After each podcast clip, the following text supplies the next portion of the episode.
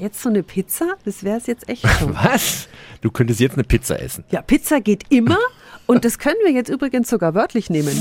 365 Dinge, die Sie in Franken erleben müssen. Unter anderem an der Stadtgrenze Nürnberg-Fürth, da in der Brettergartenstraße. Da steht an einer Tankstelle nämlich ein Pizzaautomat. Der gehört Marvin Wägner. Guten Morgen, Herr Wägner. Guten Morgen. Wie funktioniert dieser Automat? Im Prinzip äh, wird der Automat mit äh, Pizzen von uns bestückt und äh, der Automat backt dann die Pizzen für den Kunden frisch fertig und äh, ja, das dauert dann auch nur vier Minuten und dann kann der Kunde seine Pizza eben abholen. Lecker. Bei euch gibt es ja momentan acht Sorten. Welche ist Ihre Lieblingspizza? Also mein Favorite ist die Pizza Barbecue Polo. Das ist im Prinzip eine äh, Pizza mit Hähnchen drauf und einer würzigen äh, Marinade noch dazu. Das heißt also wie im Prinzip frisch vom Grill könnte man sagen. Es gibt zwei Pizzaautomaten jeweils bei einer Tankstelle in der Brettergartenstraße in Nürnberg und in der Hauptstraße in Stein. Weißt du, wo ich jeden Mittag durchfahre? Zufälligerweise, wenn ich nach Hause fahre. Die Infos finden Sie nochmal auf radiof.de.